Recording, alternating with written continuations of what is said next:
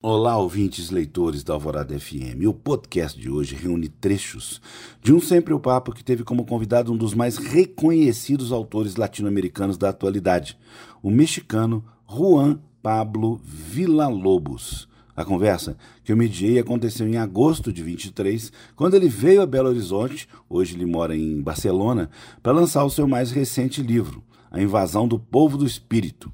No bate-papo, ele abordou também seus outros romances publicados, seu processo de escrita e ainda falou sobre a adaptação do livro Ninguém Precisa Acreditar em Mim para as telas pela Netflix. E eu queria, para começar, que você falasse um pouquinho, um, um apanhado do, do, do, do, de todos os seus livros, de tudo que você fez até esse momento, para depois você falar do livro novo e a gente começar a conversar. Eu vou publicar o ano próximo meu sétimo romance. Desses primeiros seis romances que já foram publicados, eu enxergo eles como duas trilogias. Ou seja, os primeiros três livros, A Festa no Covil, ou Se Vivêssemos em um Lugar Normal, e o Te Vendo um Cachorro, seriam uma trilogia mexicana. Né? Isso quer dizer que são três livros que estão localizados no México, os personagens são mexicanas, as questões do livro eh, são mexicanas. Só que o que aconteceu? Que eu estava morando fora do México desde 2003. E quando eu terminei de escrever o Te Vendo um Cachorro, que foi aqui no Brasil, aliás, dois desses sete livros eu escrevi morando aqui no Brasil. Eh, quando eu terminei o Te Vendo um Cachorro, já tinha 10 anos que estava morando fora do México. E aí teve uma crise, uma crise descrita mesmo, também além de uma crise existencial, que foi a crise dos 40 anos. Entendeu? Agora é dos 50. Felizmente não morri nesses 10 anos, porque eu achava que ia morrer quando eu ia fazer 40. A crise foi de hipocondria, né? E a crise da escrita foi que eu estava começando a me sentir muito, muito desconfortável com o fato de continuar a escrever como se eu fosse um escritor mexicano, ou sou um escritor mexicano, entendeu? Estava fazendo um esforço muito grande para recuperar uma linguagem que já não era a linguagem minha na cotidianidade, né? Nesse momento estava falando português, mas também eu tinha morado oito anos antes na Espanha, então também a minha maneira de falar e descrever o espanhol tinha mudado por causa do, do contato com não só com os falantes da, da língua em Barcelona, mas também com amigos argentinos, peruanos, colombianos, etc. E eu estava mesmo sofrendo para escrever, entendeu? Tentando parecer mexicano. Aí quando eu terminei o Te Vendo um Cachorro, eu percebi que era o último livro que eu ia fazer fingindo que a minha circunstância era a circunstância de um escritor mexicano morando no México.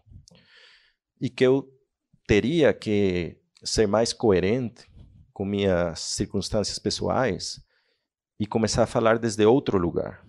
Encontrar outro lugar, lugar desde o qual enxergar o mundo e desde o qual também desenvolver umas vozes narrativas. E esse, esse lugar teria que ter a ver com a, a migração, né?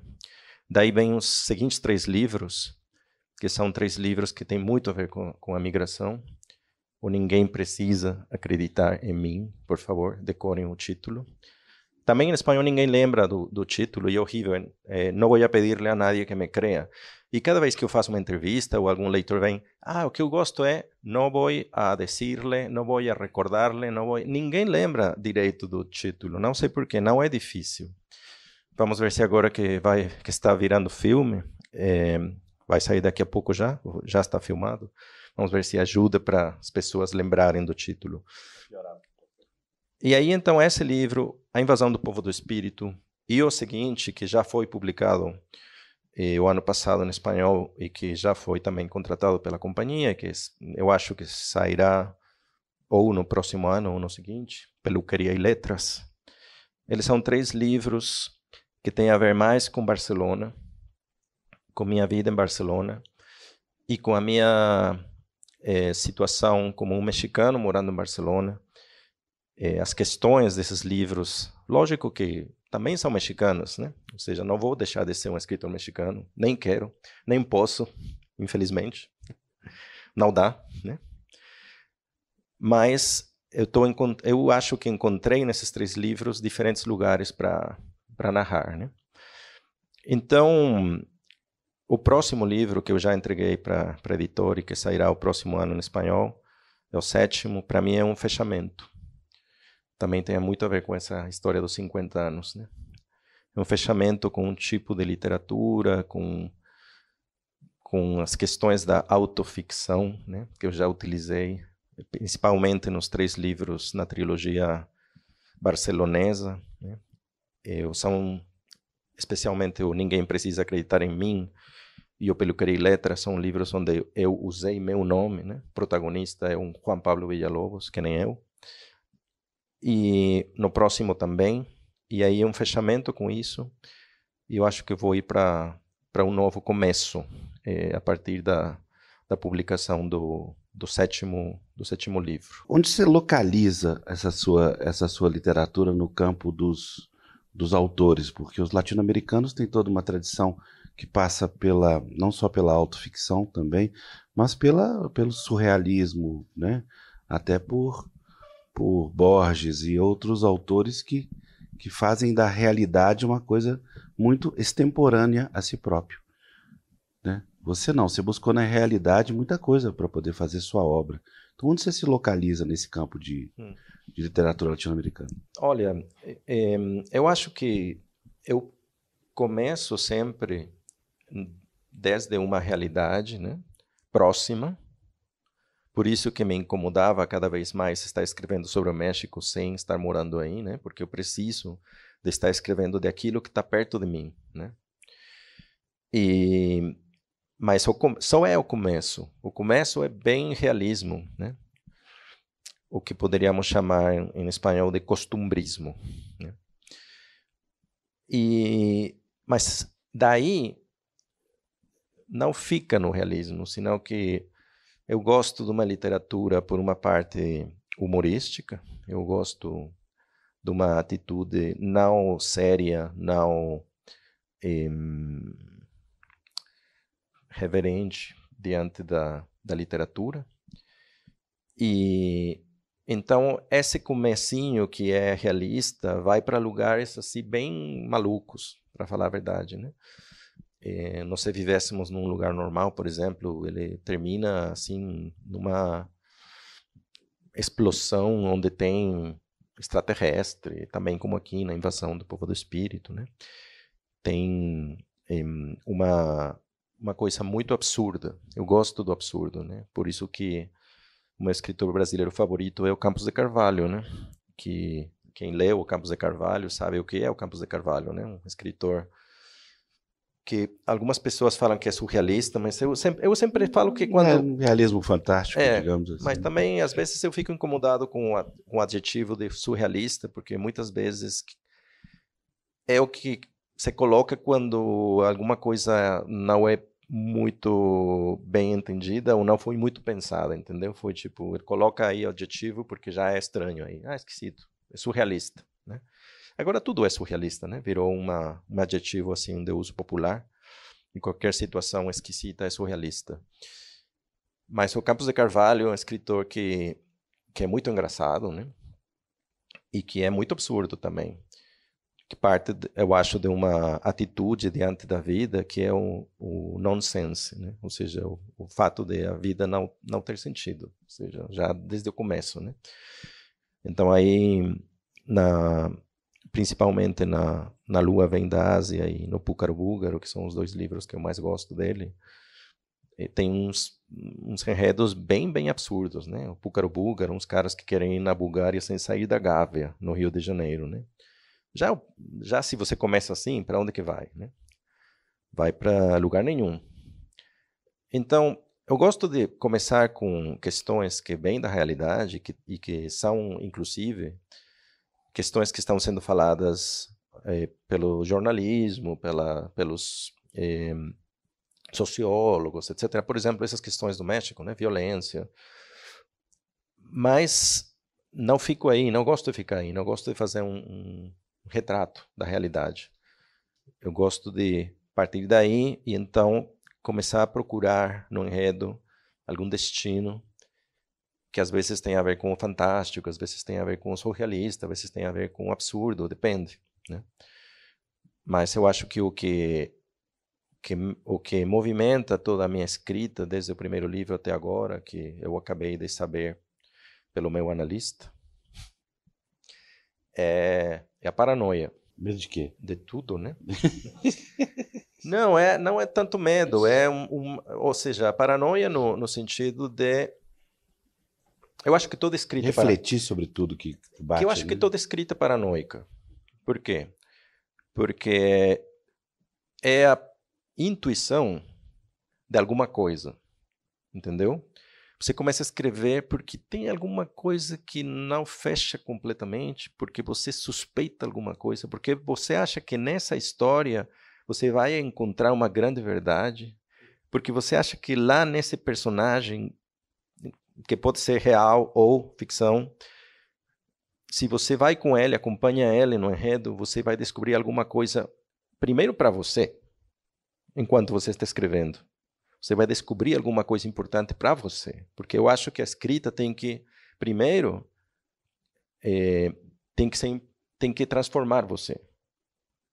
Se você está escrevendo e você não é transformado pela própria escrita, se você, quando termina de escrever um livro, não é uma pessoa diferente, eu acho que para que, que você está escrevendo? Então começa de uma suspeita aí. Eu acho que, que tem alguma coisa. Inclusive também eu digo sempre que inclusive o, o, a, não, não ficção também é paranoica. Ou seja, você acha que na biografia desse cara tem alguma coisa, alguma coisa estranha. Vamos lá pesquisar. Um bom jornalista é paranoico. Um bom jornalista é aquele que fala: esse contrato está estranho, né? E vai atrás, faz a pesquisa e às vezes descobre que não, que ele estava louco, que está tudo certo. Mas muitas vezes, nos nossos países, né, especialmente, ele acaba achando que sim, que estava corrupção, que estava aquilo, etc, etc. Então, a paranoia é o que movimenta a escrita, porque tem essa suspeita de que você vai achar algum sentido. Mas você, então, não faz previsão nenhuma é, do que vai escrever quando começa, porque nessa, nesse ritmo, a surpresa que o seu próprio texto pode provocar em você é o motor que te leva à próxima página, né? Até certo ponto, sim. Ou seja, porque é um romance. E um romance também precisa de muito controle. Então, eu acho que até uns 60%, 70% da escrita, eu estou quase sempre indo pela intuição e estou me deixando levar. E essa parte é mais interessante. Depois chega um ponto em que você tem que ir fechando as portas e as janelas que você foi abrindo, entendeu? Para dar uma coerência àquilo. Porque senão aquilo só vai ser uma ida de olla, falamos em espanhol, uma, como se falaria, uma maluquice, entendeu? Mas se você quer construir uma, uma narrativa coerente, tem que parar num momento de seguir a sua intuição, tem que parar, refletir, pensar o que você fez e eh, aí começar a escrever já, aí sim, mais racionalmente, mais planejando, ah, vou para cá, vamos fazer isso, né? Mas cada livro é diferente. E cada livro tem uma história diferente da, é, do processo da escrita, mas eu tento aguentar o máximo possível o momento em que eu vou ter que parar para pensar. E no livro, no último, o que ainda não foi publicado aqui no Brasil, no Pelicuria e Letras, eu consegui aguentar até três páginas antes de terminar. Tudo bem que ele é pequenino, né? Ele tem 100 páginas. Mas eu juro que consegui chegar até aí sem saber para onde que eu ia. E aí, de repente, veio o final e foi, ah, dois, duas páginas a mais para escrever. Você não reescreveu Acabou. tudo? Não. Não? Tem outros, é, esse aqui, o A Invasão do Povo do Espírito. Você conta a história da invasão. Mas para esse livro eu, eu li muitíssimo é, questões sobre desde as, a questão da vida extraterrestre desde o ponto de vista sério, quer dizer biologia, as, é, astronomia, física, química, até também a parte mais é, paranoica, né? eles estão aqui, chegaram há muitos anos, tudo aquilo, né? No romance tem um personagem que é o mais jovem, o Paul, que é o filho de um tem, vamos falar, três protagonistas, o Gaston, Max e Paul.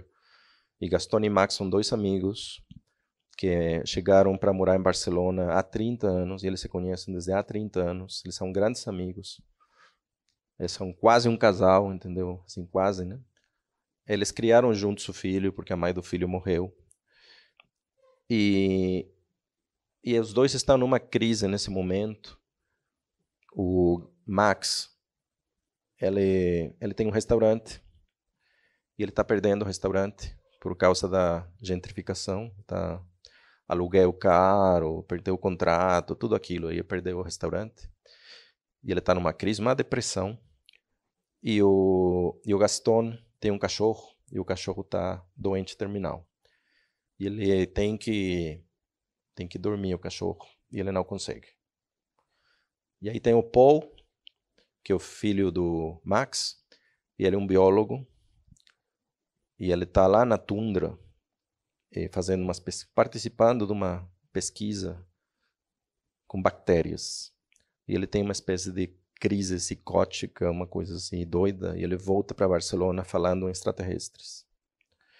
E essa é a personagem que traz toda, todo o assunto da vida extraterrestre, mas que, além da coisa que pode ser engraçada ou doida no romance, tem uma coisa séria que tem a ver com o fato da, da origem da vida e de, de uma teoria que é chamada de panspermia, que diz que muito provavelmente a vida chegou aqui num, por exemplo, pode, pode ser que chegou num meteorito e bateu aqui, que já tinha água, tinha outras questões, e aí foi o elemento que disparou a química necessária para a vida.